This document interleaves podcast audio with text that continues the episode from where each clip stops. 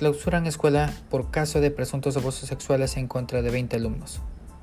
En el norte de Quito, las autoridades clausuraron una escuela debido a supuestos casos de abusos sexuales. Las víctimas serían varios niños y en todos los casos se trataría de alumnos de la institución. La autorización de funcionamiento de la Escuela de Educación Básica Jean Martín Charlotte fue revocada. Esto por la investigación por presuntos abusos sexuales que un trabajador de la escuela habría cometido contra los alumnos. La clausura de la institución del sector de Cotocollao fue resuelta por la Junta Distrital de Resolución de Conflictos 17 d 05. Esta información la confirmó el ministro de Educación a través de su comunicado emitido en su cuenta oficial de Twitter. La decisión se debió a lamentables sucesos que habían afectado a estudiantes, así como las faltas graves y la reincidencia de la institución, se indicó. La cartera de Estado informó también que los casos de abusos sexuales nunca fueron reportados por los representantes de la escuela.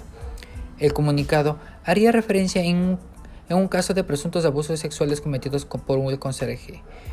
Se estima que las víctimas serían al menos 20 niños y todo se había registrado desde abril de este año. Los alumnos de, de esta institución podrían continuar su vida académica en otros planteles. Se han identificado instituciones educativas cercanas al plantel, con cupos disponibles para acoger a los estudiantes de dicha institución particular, detalló el Ministerio. El Departamento de Consejería Estudiantil hará un acompañamiento pertinente a los menores y familiares de los afectados.